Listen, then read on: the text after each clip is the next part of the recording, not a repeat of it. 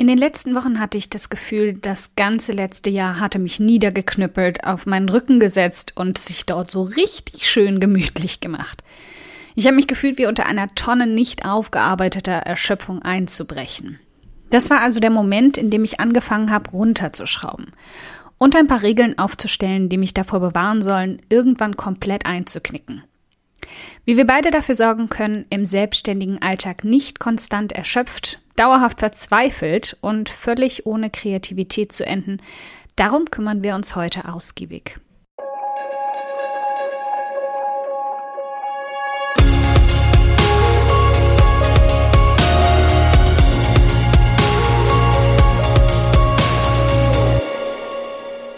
Hi, ich bin Karina, Gründerin von Pink Kompass um 180 Grad und der Feminine Jazz und teile hier im um 180 Grad Audioblog alles mit dir, was in meiner Selbstständigkeit funktioniert und was nicht. Wir knacken meine Strategien rund um Marketing und Mindset, denn Erfolg beginnt in deinem Kopf.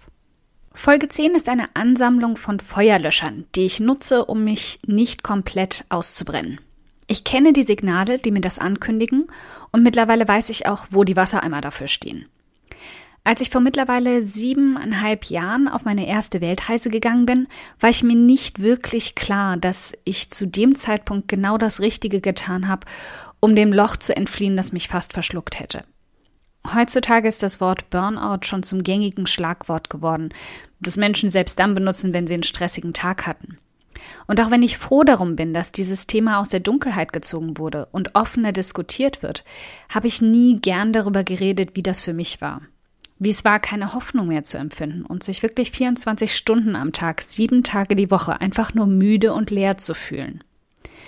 Ich habe ein paar Mal darüber geschrieben, nachdem ich meine Blogs gestartet habe, einfach um andere Menschen wissen zu lassen, dass sie nicht allein damit sind. Und auch um mich nicht so allein damit zu fühlen.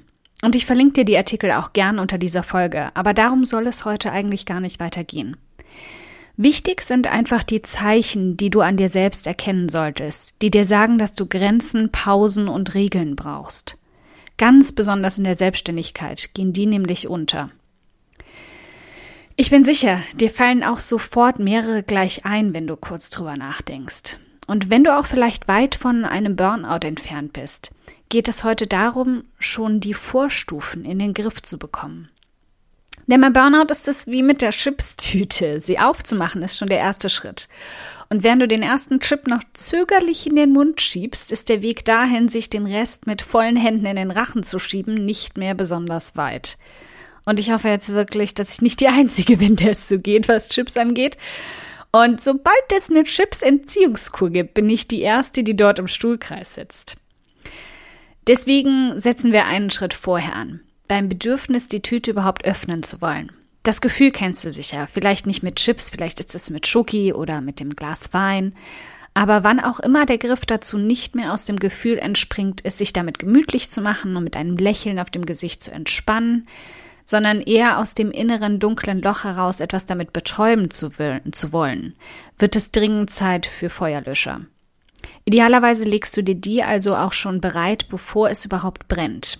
Was kannst du also nutzen, um diese Funken im Keim zu ersticken? Ich habe viele Dinge gleichzeitig eingeführt, als ich vor ein paar Wochen jeden Morgen einfach nur die Decke über den Kopf ziehen wollte. Und das ist was, das heutzutage eigentlich sehr untypisch für mich ist. Also habe ich als erstes angefangen, alle elektronischen Geräte an den Schreibtisch zu verbannen. Ich sitze den ganzen Tag am Laptop, ich schreibe auf meinem iPad und ich lese auf meinem Handy. Wenn es sowas wie elektronische Flöhe gibt, mein Kopf ist voll davon.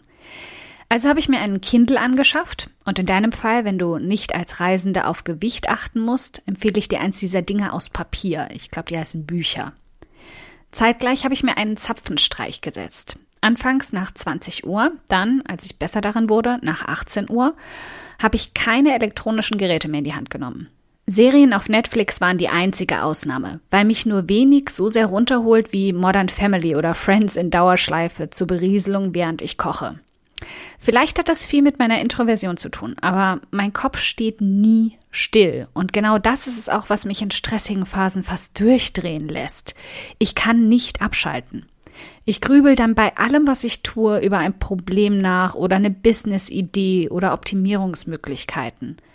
Mein Kopf muss also hochgradig beschäftigt werden, damit er wirklich ins Leere schaltet, so skurril das klingt. Und für mich tut's da eine seichte Comedy-Serie, während meine Hände mit Rühren oder Schnippeln beschäftigt sind. Ich habe mir gefühlt tausendmal anhören müssen, ich soll mehr meditieren. Aber für mich hatte das selbst nach Wochen nicht die gleiche Wirkung wie ein Abend mit Claire und Phil von Modern Family.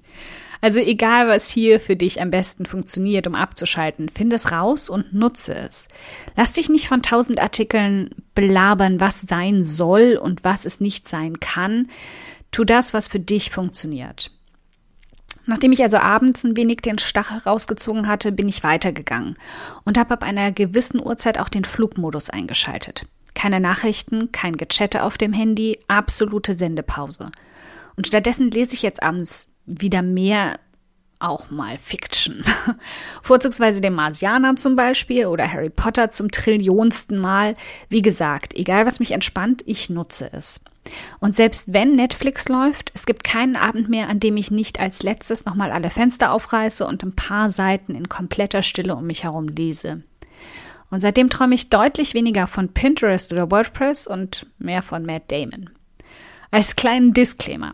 Ich habe nie alle Gewohnheiten gleichzeitig umgekrempelt, sondern immer eine nach der anderen eingeführt.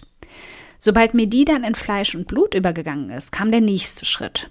Zum Beispiel habe ich jetzt auch eine feste Abendroutine, was meine Gesichtspflege angeht. Und das hat gar nichts mit der Gesichtspflege an sich zu tun, auch wenn das natürlich lobenswert ist. Äh, aber wir Menschen sind Gewohnheitstiere, wir sind konditionierbar.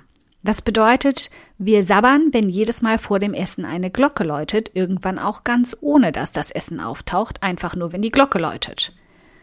Wenn ich so drüber nachdenke, war das, glaube ich, eher der Pavlovsche Hund, aber du kennst das Experiment wahrscheinlich. Wir sind programmierbar. Und jeden Abend, wenn ich jetzt ins Bad gehe und meine Gesichtspflege durchziehe, dann weiß mein Kopf, dass jetzt Zapfenstreich ist und er runterfahren kann. An diesem Punkt war ich dann auch startklar, meine Morgende kräftig zu entrümpeln. Oberste Regel ist mittlerweile, den Flugmodus noch eine Weile nach dem Aufwachen anzulassen und ein bisschen zu lesen. Anders als abends bereite ich mich dabei aber auf den kreativen Teil meines Jobs vor. Der, der in stressigen Zeiten oft untergeht. Ich lese also motivierende Artikel aus meiner Pocket-App, die ich mir vorher immer mal genau dafür speichere. Tolle Texte, die mich daran erinnern, warum ich tue, was ich tue und die mich enorm motivieren. Du kannst auch zu dem Zeitpunkt wunderbar den Audioblog einschieben, wenn du nicht so Morgenmuffel bist wie ich und erstmal zwei Stunden ohne Stimmen klarkommen musst. Was aber ganz wichtig dabei für mich ist, in der ersten Stunde nach dem Aufwachen erlaube ich mir keine E-Mails, keine Weltnachrichten und auch kein Social Media. Ich habe schon vor über einem Jahr all meine Apps dahingehend vom Handy gelöscht. Aber wenn du dafür empfänglich bist, lass einfach den Flugmodus an und konzentriere dich auf kreativen Input. Wenn ich danach also aufstehe und an den Laptop gehe, ist auch das Erste, was ich mache, eine kreative Aufgabe. Ich habe festgestellt, dass mir die Kreativität mit der Höhe des Stresspegels absolut flöten geht. Und E-Mails, To-Dos und all der Kram, der jeden Tag auf mich wartet, töten wirklich noch den letzten Funken davon. Also solche Aufgaben wie dieser Audioblog zum Beispiel stehen immer ganz weit oben auf der Liste meiner Tages-To-Dos. Erst dann checke ich die Inbox. Das ist manchmal eine echte Geduldsprobe, aber es verändert alles. Und auch wenn ich es jedes Mal erwarte, wenn ich das ausreize, die Welt geht nicht unter, wenn ich mal zwölf Stunden keine E-Mails checke. Ich habe mir früher immer eingeredet, ich darf das nicht. Ich muss immer verfügbar und greifbar sein. Aber das ist etwas, was wir uns eben einfach nur selbst einreden. Und andere Menschen auch genauso dahingehend trainieren können, das auch gar nicht erst von uns zu erwarten. Das ist selbstgemachter und vorprogrammierter Stress. Es gab mal eine Zeit ohne E-Mails, ohne Handy und ohne 24-Stunden-Verfügbarkeit. Hat auch super funktioniert.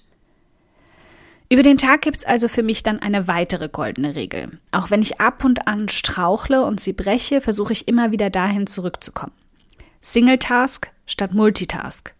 Während ich an einer Aufgabe sitze, ist mein Postfach zu, mein Slack zu und alle anderen Programme, die mich aus meinem Fokus reißen könnten. Damit bin ich nämlich deutlich schneller, produktiver und qualitativer in dem, was ich leisten kann und fühle mich nicht ständig geflutet und gestresst. Zur Abrundung meiner To-Do-Liste jeden Tag versuche ich dann meine Version des Inbox Zero zu erreichen. Alle offen stehenden E-Mails, die mich unter Druck setzen könnten oder nicht abschalten lassen, zu beantworten. Dann drücken sie mir nicht den ganzen Abend im Hinterkopf auf meinen Knöpfen rum und lassen mich nicht unruhig schlafen. Und zum kompletten Abschluss des Arbeitstages räume ich meinen Schreibtisch auf. Auch das ist wieder so ein Ritual, das meinem Kopf einfach das Feierabendsignal sendet. Vielleicht ist das aber auch nur mein leichter Aufräumfimmel, das ist hier schwer zu sagen. Es funktioniert auf jeden Fall und beruhigt mich. Und jetzt noch ein paar eher akutere Feuerlöscher zum Abschluss. Wenn da gerade schon ein kleines Feuer in dir lodert, dann kannst du es damit vielleicht eindämmen. Zum einen sag Nein, so oft du kannst, zu Kooperationsanfragen, zu Extraarbeiten, zu Freunden, die was von dir wollen, obwohl du schon genug Freundschaftsdienste geleistet hast und es nie genug ist, zu Verabredungen, die dich schlauchen, zu grundsätzlich allem, was dir Energie zieht. Fahr auf Sparmodus. Und im gleichen Atemzug plan auch mal eine Auszeit. Denn allein der Ausblick auf eine Ziellinie, an der du etwas Luft holen kannst, wirkt schon Wunder. Was bei mir auch immer hilft, ist Bewegung. Ich muss den Stress wirklich körperlich abbauen. Und das muss nicht immer Inlinern, Workouts oder Yoga sein. Manchmal setze ich mir meine Kopfhörer auf und tanze einfach zehn Minuten zu meiner Lieblingsmusik durch die Wohnung. Es muss nicht immer gleich der lebensverändernde Lifestyle-Change sein. Manchmal kann es auch ein kleiner Quickfix sein, um ein Pflaster drauf zu kleben, bis die großen Veränderungen Wirken zeigen. Und idealerweise solltest du sowieso beides kombinieren. Aber es gibt Momente, die brauchen einfach jetzt sofort Abhilfe und nicht nach Wochen an Umstellung. Deshalb will ich dir auch noch den halben Feuerlöscher mitgeben, den ich im Akutfall zücke. Und der ist so simpel und logisch, dass er eigentlich nur einen halben Punkt verdient, aber so wirkungsvoll ist wie alle elf anderen zusammen. Ausschlafen.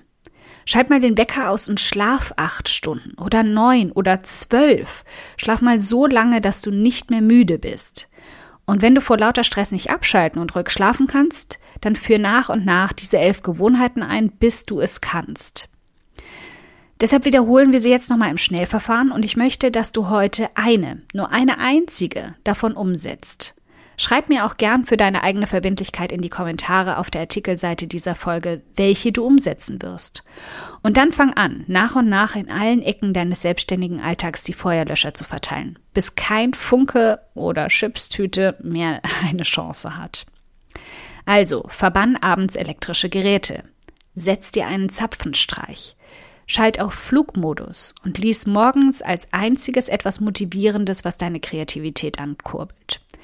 Verbann Social Media Apps und E-Mails von deinem Handy. Single Task statt Multitask über den Tag. Inbox Zero, also den Knopfdrücker ausschalten. Und erschaff dir ein Feierabendritual. Sag häufiger Nein. Drück den Pauseknopf und schaff dir Auszeiten. Beweg dich, mach Sport, Yoga oder tanz einfach nur mal für 10 Minuten. Und ganz wichtig, schlaf mal lange aus. So richtig.